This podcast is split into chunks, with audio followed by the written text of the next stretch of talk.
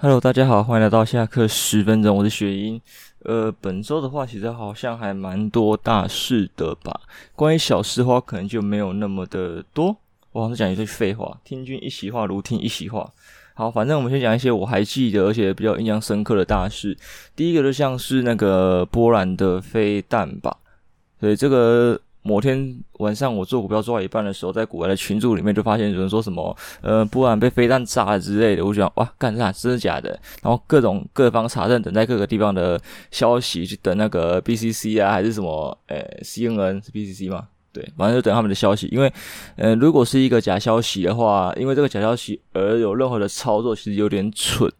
但是如果是一个真消息的话，那我必须尽快有一些动作，这样子。后来证实好像是一个真的消息，不过这个真消息里面呢，也隐含了一些呃各方的博弈吧，我是这么认为啦。因为刚开始一开始谣传出来的消息是说这个飞弹是俄罗斯射过来的，但是后面又有很多人想说，诶，如果是俄罗斯射的话，会不会有点太偏了一点点？因为他们现在在跟乌克兰打嘛，那。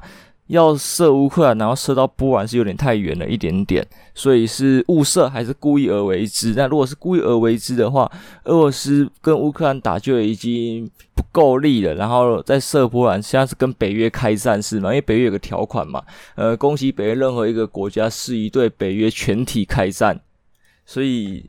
如果是故意的话，俄罗斯其实有点北吧，除非啦，他现在就想来个鱼死网破，我射过去，你打我，我就射核弹。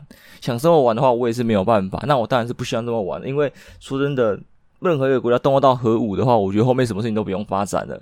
所以我个人是非常不希望核武的发生。对，因为核弹一下来，你什么都不用想，你的房子啊，你的呃，反正任何的资产啊，家人啊，什么挖个随便，应该都是一切回归虚无这个样子。什么都没得谈，什么都没得谈。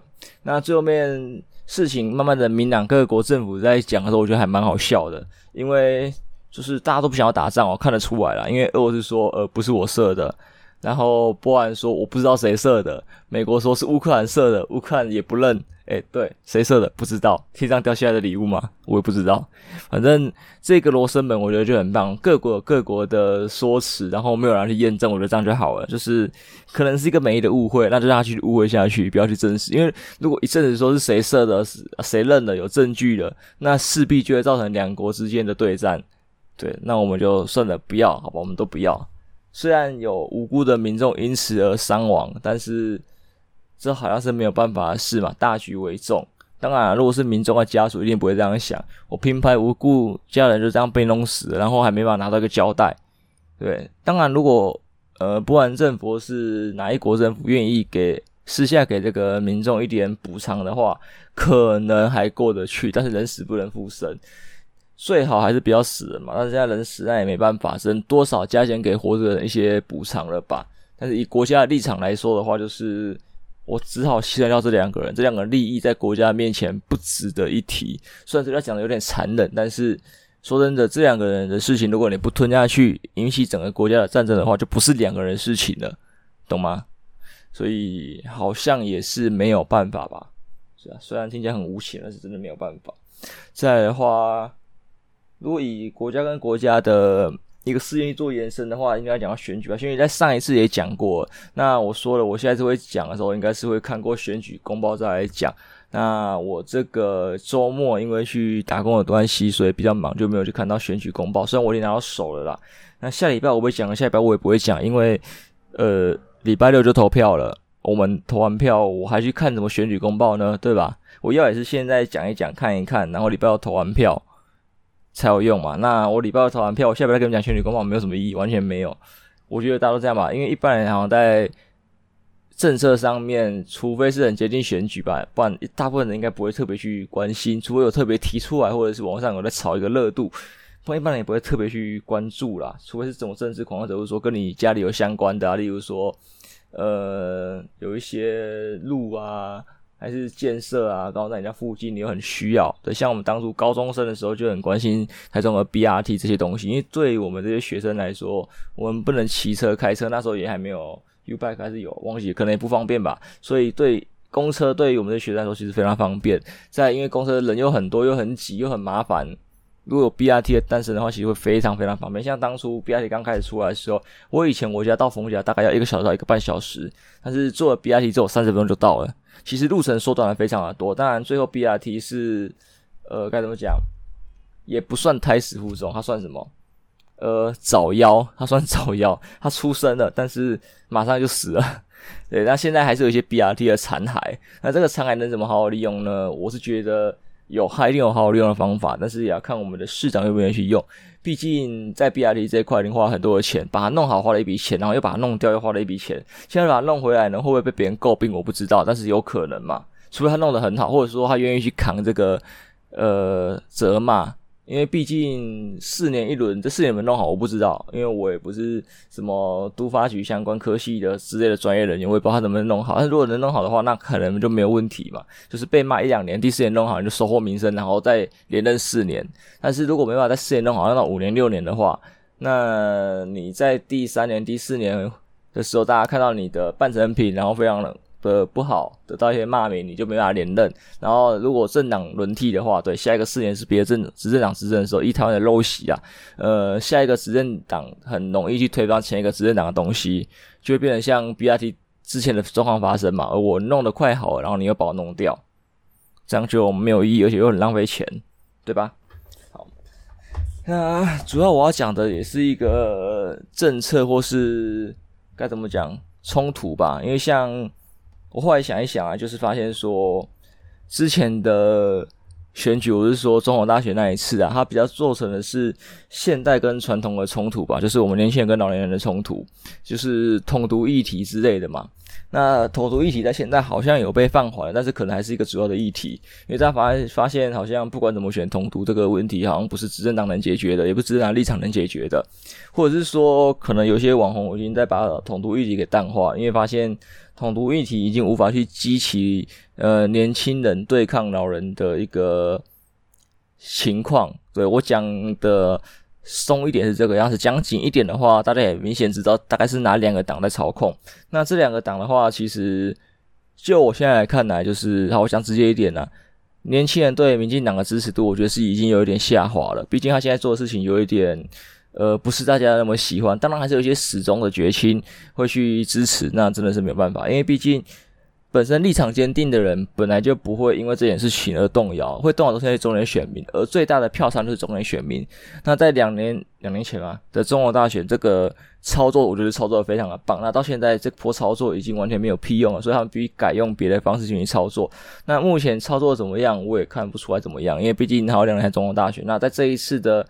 二十六号什么九合一吗的选举，呃，吵的可能就会是别的问题啊。虽然有些，呃，该怎么像台中好了，他是炒什么行动派之类的吧？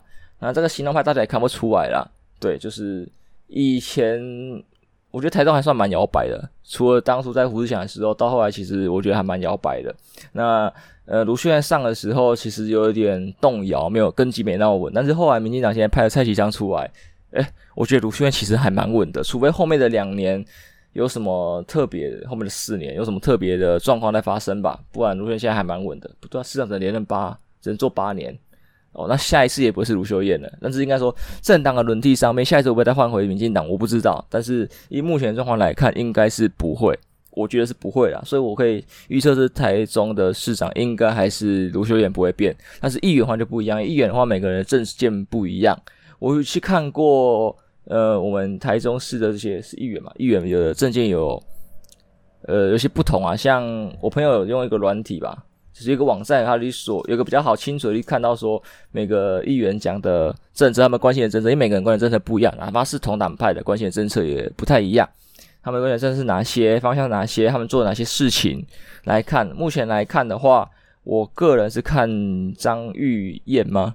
好像这个名字吧，他的。政策跟他关心的方向是我还蛮会在意的。那实际的详细条款要看那个呃选举公报上的详细内容，因为那网上只是给一个大概而已。那其他人的话，就是在政策执行上面跟他们关心的角度就没有那么多。但是多寡不是个问题，因为你也可以广发嘛。我关心一百个政策，我每我送一百个政策到议会里面，但是我成功率只有一趴，呃一个，跟一个我只送了十个，但是我的命中率有二十趴，他中了两个。那我连选十趴这一个啊，就是十个政策这一个嘛。就是以你同样有关心的政策的情况下，一定是选呃成功率比较高的那一个吧？对啊，不然讲一百个我也会讲啊，讲一千个我也会讲啊，不会成功而已啊。我是谁？我什么都不是啊，我 nobody 嘛，对不对？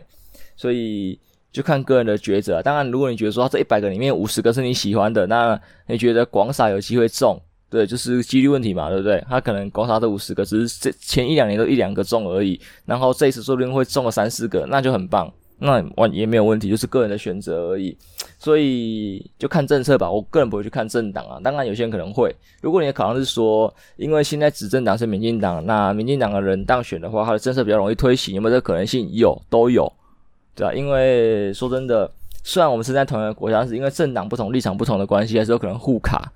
这个各大家在各个团体里面，不管是学校啊、公司啊，其实都有遇到这种情况发生吧。虽然你们在同一个体系，但是你们的立场党派不一样的话，你们就还是会有可能会有互相牵制的一个状况发生，而让一些好的事情不会进展那么快。除非这个人很有手段呐，就是可以驾驭不同的声音，但是通常应该很难。所以你有这样的考量也是没有问题，但是你就要想说，会不会因为跟这个在跟怎么讲？呃，这个因为他背后的靠山是自己人，而就是有一点放纵跟跟怎么样随便，这也是有可能的。因为有人想说啊，现在的老板是我亲戚，所以我随便弄都没有问题，我也不会被换下来，是吧？所以他政策随便提，或是提大家有感兴趣的，反正他最后不要做也没关系，对吧？他也不会被弄掉。这是也是有可能，所以这个都要去想清楚。好，那讲回刚才我想说的现代跟传统的冲突，好，这个冲突其实不用管政党，在我们生活生活上的很多大事情一直都在发生，因为一直啊，你看我们社会都是传统跟现代在做一个怎么讲反对跟比拼嘛，就是该怎么讲推翻吧。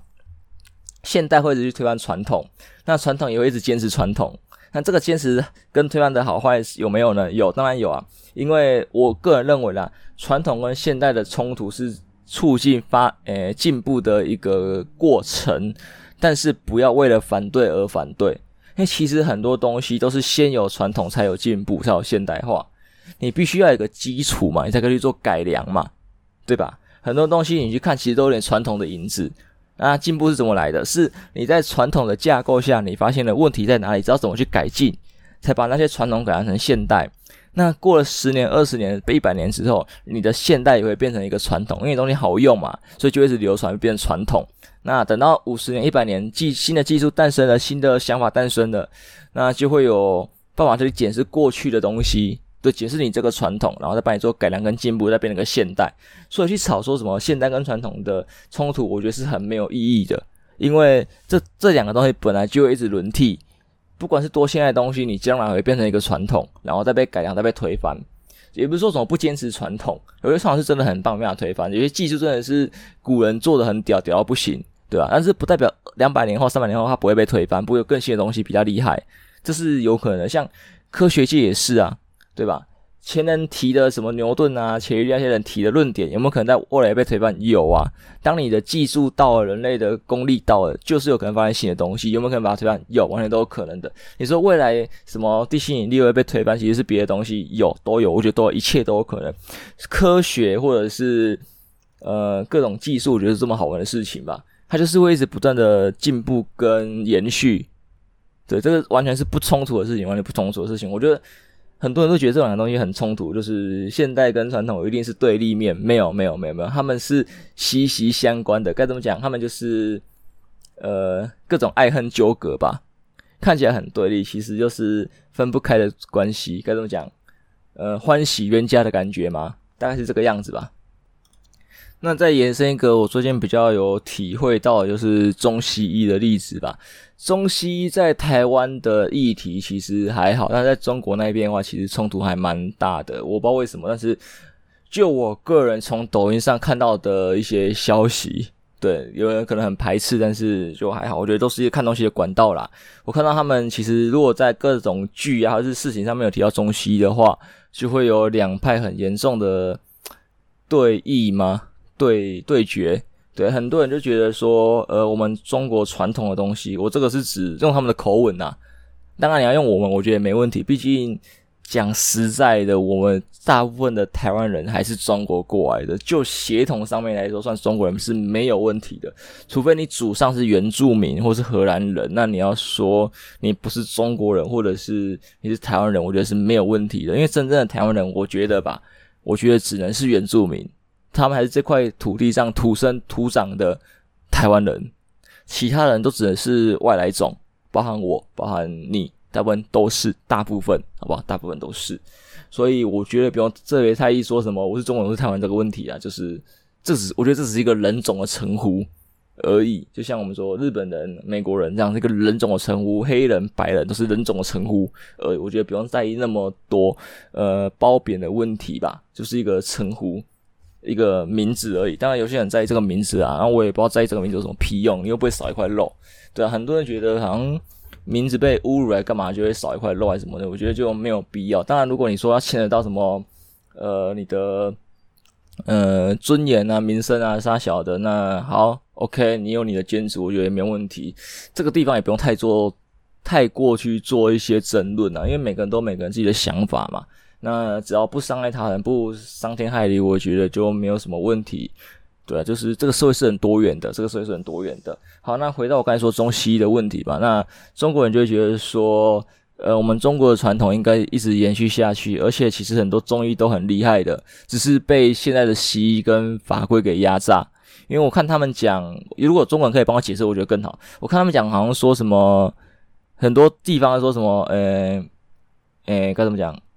发生事情的时候，把西医临时送医院嘛，或者说没法做一些很特别的临时处置。虽然我们看一些呃韩剧或是日剧，或者说什么在路上啊，就把笔掰开啊，直接插到胸口啊，做那个什么就是气胸的那种处理啊，还是干嘛这种应急的简易处理。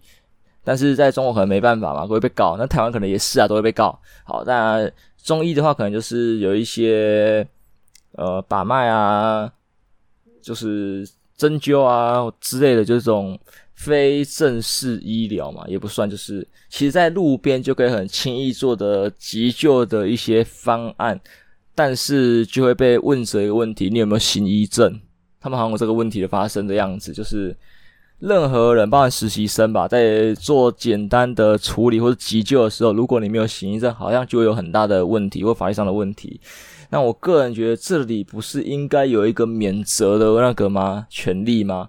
毕竟，哪怕你是一般的民众好了，在面对紧急危难的时候，路人需要急救的时候，如果不处置，这个人是一定死。那你做的处置至少有活的机会。那你做的处置处置失败，这个死还要怪你？什么意思？我觉得没有天理，因为说真的，人真是很过分的一种生物，你知道吗？如果今天你发生意外了，在路边发生意外了，然后叫救护车要十几分钟来不及，但我大概知道一些急救的方法，但是会不会成功，我不知道。我不动手在旁边看，等救护车，你说我冷眼旁观；我动手，你又觉得我加速你的死亡。天理何在？就算我成功，你也不会感谢我。你可能找一些奇怪的理由，说什么呃，现场那么那么脏，这么乱，你那个没有消毒，很危险。万一我额外感染，呃，什么伤口恶化怎么办？加速我死亡怎么办？天哪！我不救你早死了，你怎么会有那些理由去去去驳斥我，去去告我，对不对？哇！我救你，我要被那个，对不对？所以就好像有这些问题在，就是。呃，西医的东西明显是科学化很多，因为很多数据嘛。但中医的东西大部分比较玄，但是我说的是大部分，其实很多还是有一些科学科学依据的。再就是该怎么讲，很多东西都失传了吧，或者是没有想要去做一些验证。其实，其实验证西医东西好像看起来比验证中医的东西简单很多，因为中医牵扯到的是什么五行啊、经络的问题。那西医的这些肌肉纹理什么的，就好像比较简单吧。就我的角度看来啊，有没有医学人可以帮我验证一下我的论点？就是我看起来，就是西医的各种看病看身体的方式，比中医的这种穴道、经络、五行什么东西的还要来的简单很多。当然，呃，我不是说复杂一定不好，简单一定好之类的，就是。就方便程度来说，可能西医是优秀的，因为它效率最好，成本最低。那中医的话就不一样，你看很多老中医老师傅，他们都要经过很多年、很多年的练习跟研究，才能有那种出神入化的医术。对，你可能觉得说电视在夸大，或者说书上在夸大，那其实我是认为这些人真的有一定的存在的，但是这个需要很多经验的积累。我觉得西也是这样来的，呃，西医可能是因为一直有。国外吧，一直有那些文字啊等等之类的数据一直流传，所以才有这种大数据的产生，所以他们就经过很多方的验证。那中医的话，可能中国古代对于医术这种东西吧，就是有一些隐藏，因为我们大概最清楚的就《本草纲目》啊，还有还有我也讲不出来，反正就是那些书嘛。那在更仔细的东西就没有，因为像中国其实很多东西都有隐藏，不管是武术还是医术还是什么术，随便。呃，道术、法术这种都是，就是师傅都会留一手，以防徒弟去干掉你。但是就是这个留一手，留一手，经过了十代百代之后嘞，哇，这完全荡然无存了。就是就这么的，该怎么讲？是自私吗？还是怎么样导致的结果吧？所以你要说西中医的没落跟自己有没有关系？有，跟中国人自己我觉得有点关系。这种民族的性格，对吧？因为说真的啦，在中国人，我的中国人包含各种的黄皮肤的人啊，就是我们好像有一种很特别的习性，就是呃，民族性不是很强。相较于日本、韩国、美国来说，民族性没有那么的强，反而比较自私。虽然大家都会，大家的普遍认为就是说什么。嗯，中国人自己也觉得自己乡下人很热情啊，很互助啊。台湾人也是，也觉得自己乡下人哇很热情啊，很大方啊，会互助什么的。那我觉得这个大部分只是表象啦，因为说真的，你要从乡下放大来看啊，你只看乡下没有屁用啊。你放大来看的话，整个民族呢，你看韩国，你去骂一个韩国人好了，他们是整个国家跟着你对干，在日本、在美国都这样，是整国跟你对干，不会只有那几个人跟你对干。那。台湾嘞，中国嘞，对，你欺负一个人、一个省、一个市啊，那就给你欺负啊，顶多那个市的人跟你同仇敌忾而已。你要说，如果中国人反驳我说，我们中国人也是有这些民族性的啊，我们还是什么样的啊？我觉得屁啦！你自己看看你们的网络，你自己信吗？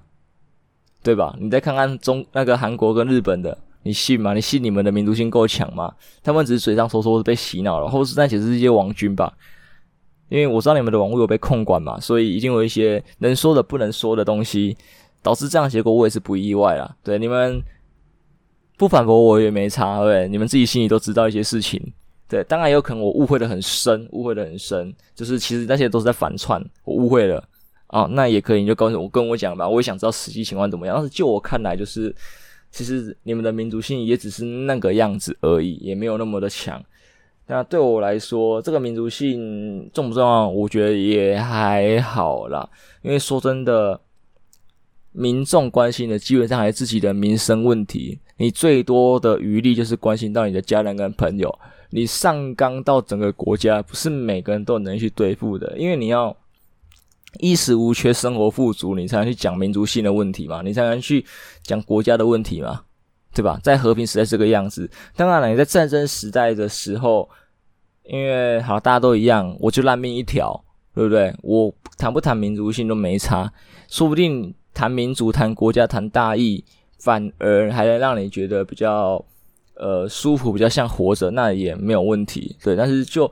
这种和平时代的时候，我没有必要说什么为了民族性豁出我的生命。我只想把生活过好，我想把面包给吃了，我想把爱情给拿到了，就这个样子。我只是一个市井小民，我只想把日子过得好好的，过得舒舒服服的。对，我跟你谈一些国家的民族性，你骂我的朋友，我的国家，我就跟你骂，我也不会少一块肉。我跟你对着干，我可能还要被被牵连其中，意义何在？而且就骂来说，可能一定是有一些漏洞才被你骂嘛，有一些。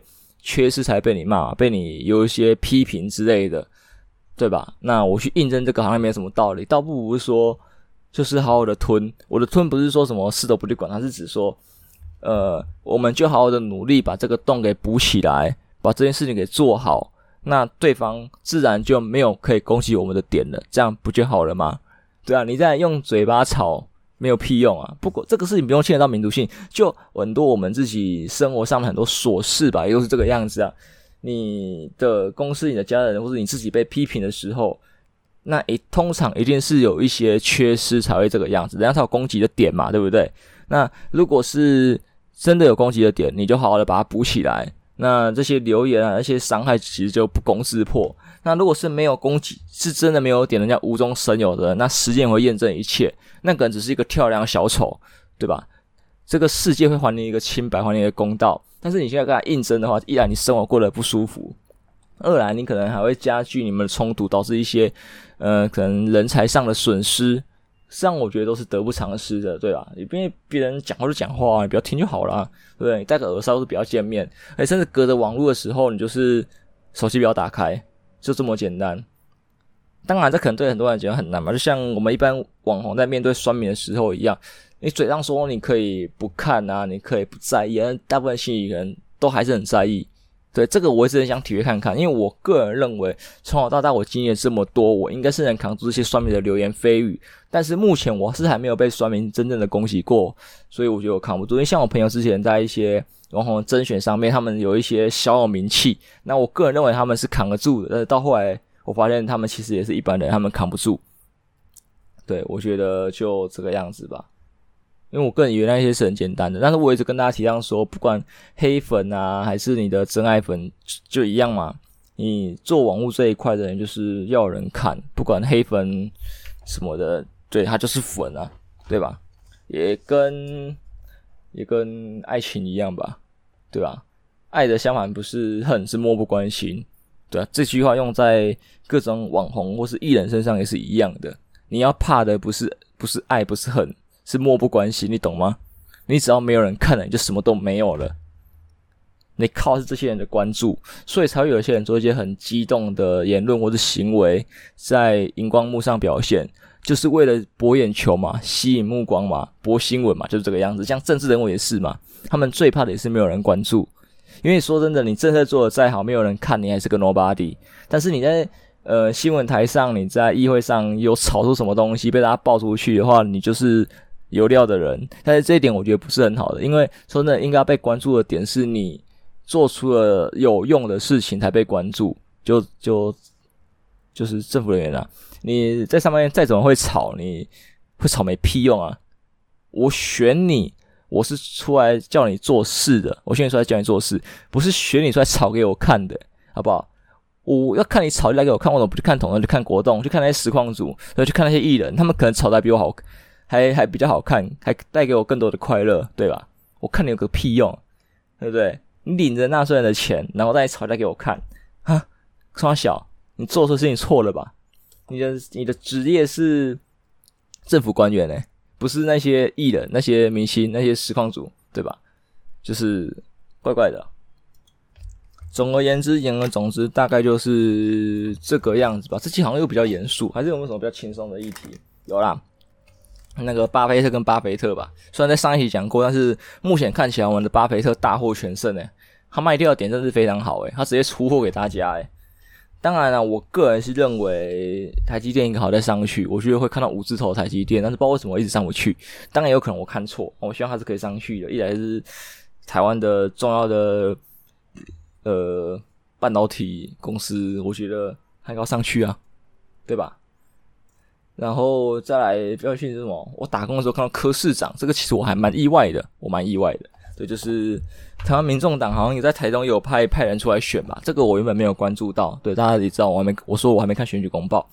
然后那天就是有那个肇事的车全从那个我们的活动地点旁边经过，然后就很多人去看啊，然后很吵啊，干嘛之类的。大家觉得，诶，为什么有个宣传车可以这么吵？那时候刚好还有那个实况组的活动。结果大家想有没有跟他尬声音，尬的尬的，我们就先放弃，因为我们突然看到，哎，柯市长在车上，在那个宣传车上，这样懂了，终于知道为什么这么声势浩大了，我们怎么压都压不过去。柯市长在现场啊，当然科长朋友下来跟我们那个，他就只坐在宣传车上，然后跟着游街，这样子就是开过去而已，对，就就这样，对，也没有什么特别的，就这样。那我觉得。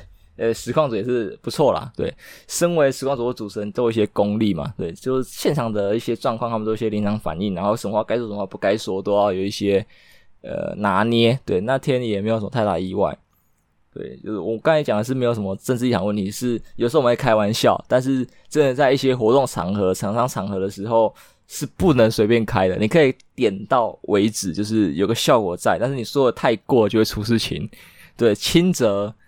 你拿不到厂商的钱，对，就这场爆掉，重则你以后都拿不到了，这就很严重，因为你是靠这个吃饭的，你以后拿不到这个真的很严重，好吗？好了，总之这个礼拜就大概这个样子了吧，吧，好了，当然我里面提到很多。呃，可能冲突啊，还是相关的相关的东西，可能有些东西讲的不是很好，或者说我了解的不够全面，也都欢迎大家来给我补充。我觉得这样是很棒的。呃，对，这个可能有点在为我自己开脱啊，我就觉得说，大家有任何想法都可以提，不管你的认知是怎么样，你都可以提。那旁人如果提到你认知错的时候，也不用去指责，就是去帮他补充了，因为每个人看的东西是不一样的，对吧？同我们在同一个时代，同一个用同一个网络好了。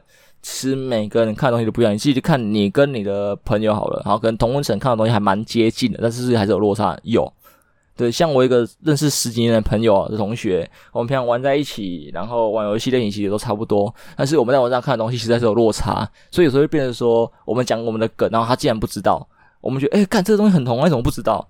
对吧？我们东西接触的东西不一样啊，这个其实大家应该都有发现吧？你跟你的朋友是怎么样？有些人就是听一些梗是听不懂的，对你们的。生活再怎么类似，都有一些不一样的地方，所以不能去说什么别人了解不全面干嘛之类，你就帮他补充就好了嘛。其实我们生活在一起，不就应该互补吗？对吧？为什么知道那么多的冲突呢？我们这样互补，大家互相进步，然后一起了解更多的东西，不是很好吗？对吧？这不就是人群聚要的东西吗？大家一起累积知识，流传下去，共同进步，人群聚人在一起生活，不就是应该这样子吧？对啊。干嘛各种冲突互相残杀？没有意义啊，没有意义，好不好？除非他的言论太过偏激之类的，或者是说他这个人油盐不进之类的，那可能你不爽，你不想跟他聊，还有得说。但正常情况下，人家不懂你就帮他补充嘛，也花不了你多少时间。甚至他懂了之后有兴趣，还可以跟他去了解，然后他就可以更贴近你的兴趣，然后你们就更有话题聊，这样不是很好吗？你们就可以变更好的朋友，对不对？就也不用去制造那么多的冲突啊！我觉得这应用到刚才讲的，就是传统跟现在是一样，多一点互相了解嘛。你传统也可以改良嘛。现在很多，呃，像呃台湾可能还比较少，日本啊，日本很多职人或者匠人，他们的工艺也是有随着时代的进步的，有更好用的工具来做到更好的效果，那不用，对吧？除非啊，很多其实是人力做出来的东西，机器我要取但，真没办法。但是如果真的有人发明一款机器，可以。更轻松、更简单做一样的效果，那些人会不会做？会，他们一定会去做改良，对吧？有新的工具不用是白痴吗？而且用了又不会改变原本的东西，对不对？我用了这个工具，我做出来的味道是一样的。对，我原本用人力做一百分，我用机器做还是一百分，那那个灵魂会不见？也没有不见，但是时间我省了一半，我干嘛不用？白痴吗？当然，有些人、有些匠人、有些职人，还是他们自己的坚持，说一定要纯手工，那就算了。但是大部分情况下，大家还是会去进步的。那现在也是一样啊，很多东西可以从传统上面借鉴。大家其实，在做报告或者做一些事情的时候，其实都这样嘛。你都会找一些过往的东西、过往的经验做参考。这个就是你这些现代东西在参考传统，不是吗？对吧？所以不用那么多的冲突啊。我觉得多的是多一份理解，多一份包容，然后互相的进步吧。大概就这个样子。然后。时间也差不多吧，本期节目到这边结束吧，我们下礼拜再见，就这样，拜拜。